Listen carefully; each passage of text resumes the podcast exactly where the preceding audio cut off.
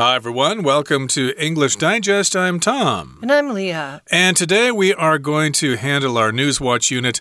It also just happens to be our all English lecture, so we'll try not to speak any Chinese or other languages in today's lesson. And we've got a couple of news stories we're going to talk about today. So, one of our first stories is about UNEP.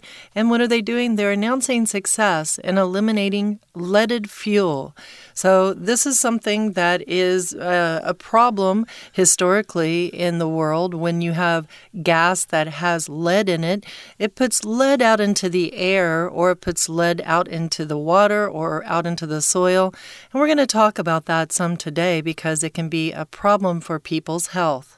Right. And the other story we're going to talk about has to do with elephants in Sri Lanka. I guess they're trying to protect the health and safety of the elephants there in Sri Lanka. We'll find out some of those details as our lesson continues. So let's get into it now, everybody. Let's read through the entire contents of our lesson and then we'll come back to discuss it.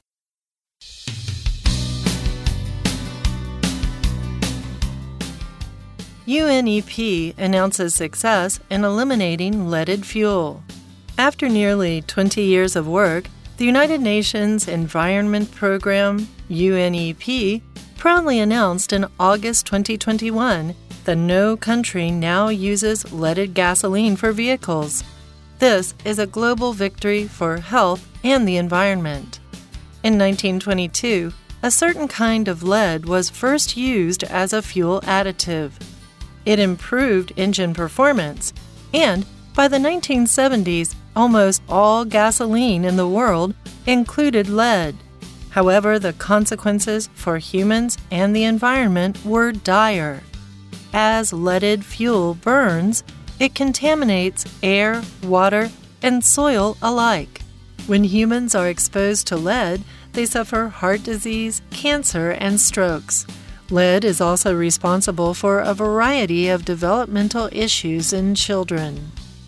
By the 1980s, most countries had stopped using leaded fuel, but there were still a few holdouts in the early 2000s. UNEP coordinated with governments and private companies as well as civic groups to find ways to end the use of leaded fuel in those countries. Their success shows that humanity can fix mistakes it has made, which gives hope to those working on other initiatives related to transportation changes. Strict new laws in Sri Lanka aim to improve life for elephants. In Sri Lanka, a new animal protection law requires all tamed elephants to have biometric ID tags. The new law also forbids riders from drinking while they handle their elephants and prohibits putting elephants under two years old to work. Elephants are important for cultural and religious reasons in this small country off the coast of India. In fact, they're considered sacred, and killing an elephant can be met with the death penalty. However, elephants are also important to tourism, and the money that comes from tourism can make it hard to enforce laws that already exist to protect elephants. The new law takes this into account, specifying limits that will still allow attractions like elephant rides. The new law was rolled out because a record number of elephants died in Sri Lanka in 2019. Of the 361 that died that year, 85% can be attributed to human causes. It is hoped that the new laws will prevent such high numbers from occurring in the future.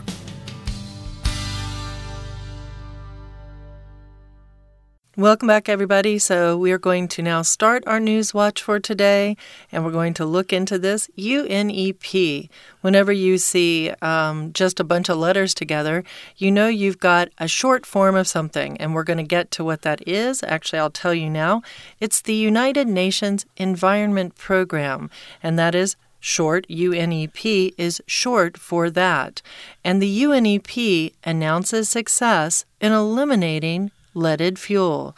So they announce success. They have reported to the world that they have been successful or they have won a battle uh, in eliminating leaded fuel. So they're eliminating means to get rid of something as close to entirely as you can to completely wipe out. And what are they wanting to wipe out? Well, they want to wipe out leaded fuel. Right. And remember, lead is an element, it's a metal that is very, very heavy. And we we're using it as a verb here, which means the fuel has lead in it. So it is leaded fuel or fuel with lead. Now, after nearly 20 years of work, the United Nations Environment Program, or UNEP, proudly announced in August 2021 that no country now uses leaded gasoline for vehicles. So this has been going on for quite some time. I remember you could still buy leaded gasoline. Oh, gee, when I was uh, much younger, but it seemed later on it was no longer available. If you went to gasoline stations in the United States, you could get regular fuel or unleaded fuel, but I think uh, regular is just uh, totally gone now because regular had had lead in it, and uh, you can't buy that anymore. But luckily, the United Nations Environment Program was able to fight that issue of leaded fuel being around. But if you notice here, program is written with an extra ME. And that's curious because in the United States, anyway, it would be P R O G R A M. But here with the extra ME, I guess we're getting the British spelling of this. Indeed. So, yeah, sometimes you see that spelling, and that's the name of this program. And they were proud to announce this in August of last year that no country in the world now uses leaded gasoline for vehicles. And this is a global victory for health and the environment. So, try to think back, everybody, when the last time was that you bought leaded fuel. Uh, it may have been quite some time. I remember here in Taiwan, there was a campaign against uh, two stroke gasoline for certain kinds of motorcycles, but they gradually eliminated that. I used to uh, ride a Vespa scooter many years ago, and it required that kind of fuel, but it's gradually been eliminated. Although I think you can buy the mix or something like that, but I'm not quite sure how that uh, works if you still have an old Vespa. But in any case, uh, that's not good because uh, leaded gasoline is not good for the environment. Now let's move on now to the next paragraph here. It says, in 1922, a certain kind of lead was first used as a fuel additive. If you add something to something else, then that thing is called an additive. It is included in the original substance. And you might think that that is a good thing because our next sentence says it improved engine performance. So it helped engines to work better or more efficiently. And because of that, by the 1970s, Almost all gasoline in the world included lead. Um, all the different places that were putting out gasoline said, Hey, look at this. We put lead in the gasoline. The cars run better. The engines run better. So this must be a great thing. So let's include lead. Let's make a lead additive. Right, but uh, they did not stop to think that that would cause harm to the environment or to people. They were only interested in improving engine performance, and that's what it did. It did improve engine performance and by the 1970s, almost all gasoline in the world included lead.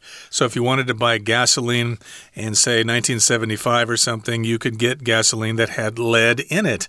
However, the consequences for humans and the environment were dire. So here we've got consequences. Uh, that's the plural form of the noun consequence, is the result of something, okay? So, for example, uh, if you don't like to see the doctor and you refuse to go see the doctor, well, the consequence of that is you might uh, get a terrible disease, and by the time they discover it, it will be too late. So, yes, we always have to suffer from our own consequences. And again, consequence here can be both singular and plural. And we oftentimes will hear the expression, well, you're going to have to face the consequences, which just means that, well, you know, if you're going to do something, there might be some results from that. And those results are maybe not what you want, but you're going to have to deal with them. And those are the consequences. So you have to face the consequences. For example, my daughter recently wanted to leave a class and she had to face the consequences that her teacher in the class might not be too happy about her leaving the class, but she's willing to face the consequences, to get out of the class and do something different. So, the consequences for humans and the environment were dire. So it's not just for people that it was a problem, it's also the environment that was affected by the consequences of adding lead to the gasoline.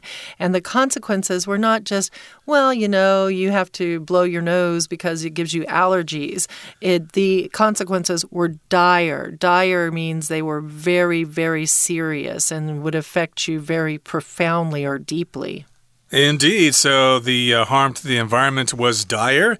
And as leaded fuel burns, it contaminates air, water, and soil alike. Here, alike just means all those things listed above are included. So it, it contaminates air, water, and soil alike. And when humans are exposed to lead, they suffer various Ill illnesses uh, such as heart disease, cancer, and stroke. So here we've got the word expose, and it's part of the phrase to be exposed to something, which means you come in contact with that thing. If you remember the old film cameras, if you wanted to take a picture, the film would be exposed to light. Okay, you would uh, take the picture, the shutter would open, and the film would be exposed to light. Here, humans come in contact with lead, they are exposed to lead. Right. And you can be exposed to lead not just by, like, saying drinking lead in your water, it can also be an air exposure. So the lead can be in the air, get on your skin, and it kind of just gets into the system. So this is a serious issue. I mean, I believe this is the case with this anyway, because that is the case in many uh, situations with pollution in the air, that it can go straight in through the skin. So this is a very, very serious issue um, because it can lead to heart disease, cancer, and stroke. And that's probably just to name a few. And these are things that you don't want to mess with because they are very dire, they are very serious. Um, stroke, for example, um, if you would have a stroke, maybe uh, you have a blockage somewhere where your uh, blood can't get to another part of the body. And one way that you might check for that is your friend might tell you, smile. And if you smile and you can only smile with half of your side of your mouth, then they'll say, oh, you might have had a stroke, or you can't raise your hand hands, or when you speak, you speak with slurred words. Lead is also responsible for a variety of developmental issues in children. So, if you think about it, a lot of times with lead paint, uh, this was something in the past that they said, well, if you have lead paint in your house, you need to have it removed because one thing that children might do is they might, well, okay, go over and lick the wall or, or chew on the windowsill, and then they ingest or they are exposed to um, that lead paint and this can cause developmental issues in children. It can cause their brains to have problems um, as they are developing. Okay. Into adults. Uh, yeah, and that carries on into adulthood. So here in the next paragraph, it says, by the 1980s, most countries had stopped using leaded fuel, but there were still a few holdouts in the early 2000s.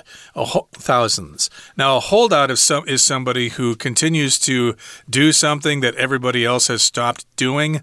Uh, for example, most people use smartphones, but uh, there are a few holdouts. Every once in a while, you see somebody with an old cell phone and they're actually tapping the keys with the old cell phone. There are a few holdouts there. You see that every once in a while. And in the world, there were still a few holdouts in the early 2000s. There were still some countries that were using leaded gasoline.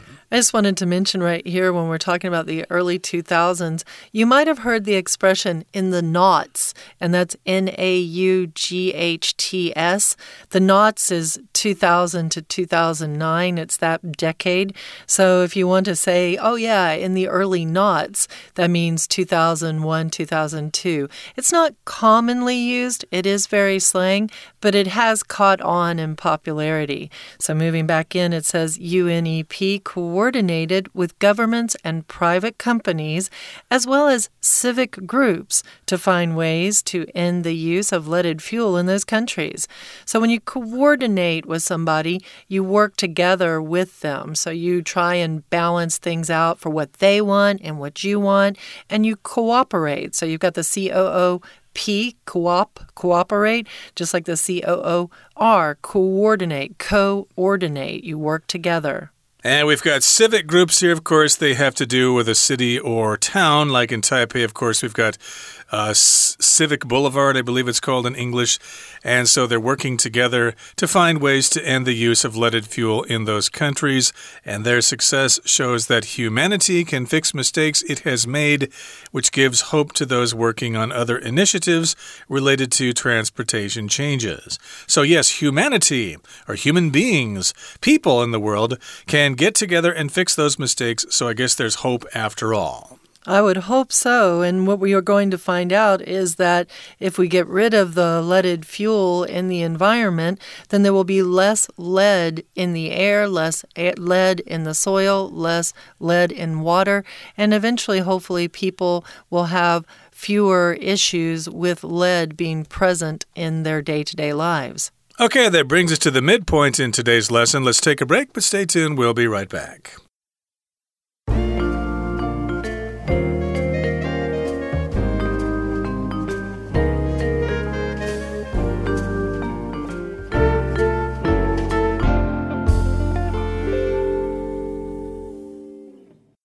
Right, we're back now, and we're going to continue looking at Newswatch. The second story says strict new laws in Sri Lanka aim to improve life for elephants.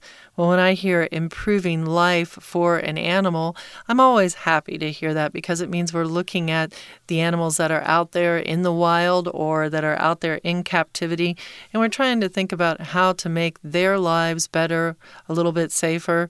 Um, nobody's hopefully eating them, and mm. also their day to day lives might be a little bit more healthy. Right. So if you know about Sri Lanka, you know that elephants are an important part of their culture and part of their society. So now they've got some strict new laws that aim to improve life for elephants. They want to improve the life of elephants in Sri Lanka. So here in Sri Lanka, a new animal protection law requires all tamed elephants to have biometric ID tags. So these are tamed elephants, elephants that are living with humans and they're not running wild in forests and in the mountains and things like that. So if you have a tamed elephant, you need to have a biometric ID tag. And here, biometric just means it has to do with your body and it's registering information about your location, I don't know, maybe it uh, registers your heartbeat or your, your blood pressure, uh, your blood type, maybe, or the, the con, fingerprint. The con, yeah, fingerprints uh, or tusk prints or whatever. Yeah, what Who are you going to do for an elephant? Are you going to get the, the footprint there or a voice print, the way they go? Mm, there may be ways to identify elephants. You never know. Like uh, yeah. with us, of course, we use fingerprints or uh, the iris in our eyes and things like that. So these are ID tags for the elephants so they can tell who they are. The new law also forbids riders from drinking while they handle their elephants. Now, these are people who are riding on their elephants, not people riding beside their elephant on a scooter. They're actually talking about riders of elephants. You cannot drink and ride your elephant, okay? So the new law forbids this from happening. If you forbid something, it means you strongly do not allow it, and you normally will include a punishment of some sort, either financial or another kind of punitive thing, like maybe you're put in jail or you have to pay some sort of money uh, if you do not follow this law or rule. Your parents can also forbid you from doing something, and that means they very strongly stop you from doing it. So I forbid you from watching TV before 7 p.m. at night, um, then you should not watch TV before then or you will be in big trouble. The new law forbids riders from drinking while they handle their elephants. Now, this handle is talking about working with, so it's not talking about touching them in sense of like picking them up, because normally when you think about handling something, you know, you think about picking something up. Don't think people are going to be picking up elephants. They're just, uh, you know, handling them. They're taking them around. They're taking care of them and stuff like that. So, of course, they cannot drink when they're handling their elephants. And also, the new law prohibits putting elephants under two years old to work. So, here we've got the word prohibit that's similar in meaning to forbid. The law prohibits or forbids putting elephants that are under two years of age to work. So, the elephants need to be at least two years old before they can start working. Now, moving on now to the next paragraph here, it says Elephants are important for cultural and religious reasons in this small country off the coast of India. So, this sentence tells us a couple of things. It says that elephants are important for various reasons in Sri Lanka, and those reasons are cultural and religious in nature. So, they have to do with the culture itself, and they have to do with the religion. I believe they're mostly Buddhist in Sri Lanka there, so they must have some kind of connection there with Buddhism. And this sentence also tells us the location of Sri Lanka. It's off the coast of India. So it's off to the right, the bottom right of India, kind of towards Thailand on that side. So when there was a really huge tsunami, I believe in 2005, 2006, early 2006, right around that time, um, that uh, affected people in Sri Lanka as well and in that uh, uh, eastern coast of India. In fact, they're considered sacred, and killing an elephant can be met with the death met with the death penalty. So if something is sacred, it is considered to be holy. It is held in very, very high respect, and it's almost considered to have um, a religious power or so. So, elephants are considered to be sacred. In Hindu religion, I believe cows are considered to be sacred. So, elephants are considered to be sacred in Sri Lanka, and killing an elephant has serious consequences. It can be met with the death penalty. Met with here means you can receive receive the death penalty. You might be met with a surprise when you walk into your house and someone is throwing a surprise birthday party for you. So you are, are have been met with a surprise. Right, and if somebody catches you actually killing an elephant, it could mean death. You might be executed by firing squad or guillotine or whatever method they use there. So, in any case, here, you don't want to kill an elephant in Sri Lanka because those animals are sacred. And of course, they have important cultural and religious significance for this small country. However, elephants are also important to tourism, and the money that comes from tourism can make it hard to enforce laws that already exist to protect elephants.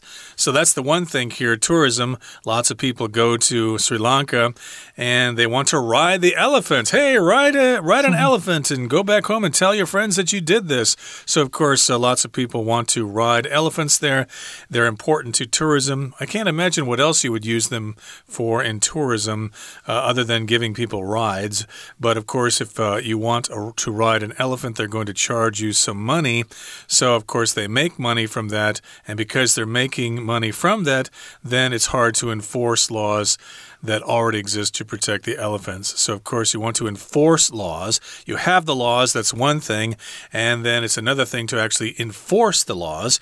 Like here in Taiwan, of course, there are lots of traffic laws that simply aren't enforced because uh, there just aren't enough police officers to pull over all the scooters that are jumping red lights and things like that. A lot of times the laws just simply aren't enforced, not only here, but other countries as well. Well, you know, it's quite quite difficult to enforce this law because it's related to tourism, but the new law takes this into account. If something takes something into account, it means it has been considered and there have been some accommodations or some special things done to make sure it's all going to be okay. So, this law has thought about tourism and they're making sure the tourism factor is going to be okay so they can still enforce the law. And they've done this by specifying limits that will still allow attractions like animal rides. So, they have specified limits, they have put in a limitation. That, like, for example, when you're out riding on the highway, they have specified limits as to how fast you can go. Some places might be 70 kilometers per hour, some places might be 90 or 100 kilometers per hour, but there are limits that are specified. So there are signs put up there specifying how fast you can go. Right. And of course, they're specifying limits that will still allow attractions like elephant rides. So, yes, an attraction, of course, is something that attracts people. They go there, they pay money to see it, or they pay money to do something. So, of course, this is a special attraction in Sri Lanka. Uh, in Taiwan, here, of course, we've got lots of attractions, namely the night markets or the museums or the mountainous areas and things like that. Those are wonderful attractions that you can check out. So, yes, that's one of the big attractions in Sri Lanka. And yes, indeed, uh, that's something that's um, that's an area of uh, the economy there in Sri Lanka that is difficult to enforce the laws that are there to protect the elephants. Now, the new law was rolled out because a record number of elephants died in Sri Lanka in 2019. So, just a couple of years ago they had a lot of elephants die, and so they thought, hmm, we've got to do something. So they rolled out this new law. They uh, came up with this new law. It went through the legislature and it passed, and now it's the law. And I love the way they use this rolled out. It almost sounds like it's dough being rolled out, but it's kind of more like it's a piece of paper that's being, you know, rolled out like the old style when you when the king's proclamations are are discussed. Oh, now listen here, this is going to be the law. In a way it's like that too, but what it really means is that it's put into effect. It's kind of thrown out there and it's put into effect. And well, they had to do it, right? And and a record number of elephants had died, so that caused the need for them to do that, and that happened in 2019. Of the 361 that died in that year, 85% can be attributed to human causes. So 15% of the elephants that died in 2019, well, they died maybe because of old age or an accident, but 85% of those deaths were something that people caused to happen. I don't know what that could mean, if that's malnourishing an animal and causing it to die of starvation, or mistreating an animal and causing it to die of being injured or something like that. But that's very, very sad to hear. It is, and that, of course, is a high number, so humans are responsible for that. And it is hoped that the new laws will prevent such high numbers from occurring in the future. So, yeah, save the elephants, okay? We need to do that in Sri Lanka so the elephants can continue to live and survive. I believe the elephants in Sri Lanka would be the Asian elephant and not the African elephant. And the African elephants have another problem that we can probably discuss some other time. And as well, we could also discuss another time other areas that are doing things to protect the quality of living for elephants, such as Thailand, where they are trying to make sure that elephants these days are not used for tourist attractions so often, and maybe that people can go and do volunteer work in Thai uh, camps where elephants are and help take care of elephants as opposed to riding them. Very good. I don't suppose you've ever ridden a, an elephant before. Oh, I have. Yes, oh, you definitely. have. okay. I have not. I've never really been interested in that. But in any case, some people like that sort of thing. And hopefully, when people ride on elephants, it won't harm them too much. Okay, that brings us to the end of our explanation for today. It's time now to say goodbye. So that's it for today. Thank you for joining us. And please join us again next time for another edition of our program. From all of us here at English Digest, I'm Tom. And I'm Leah. Goodbye. Goodbye.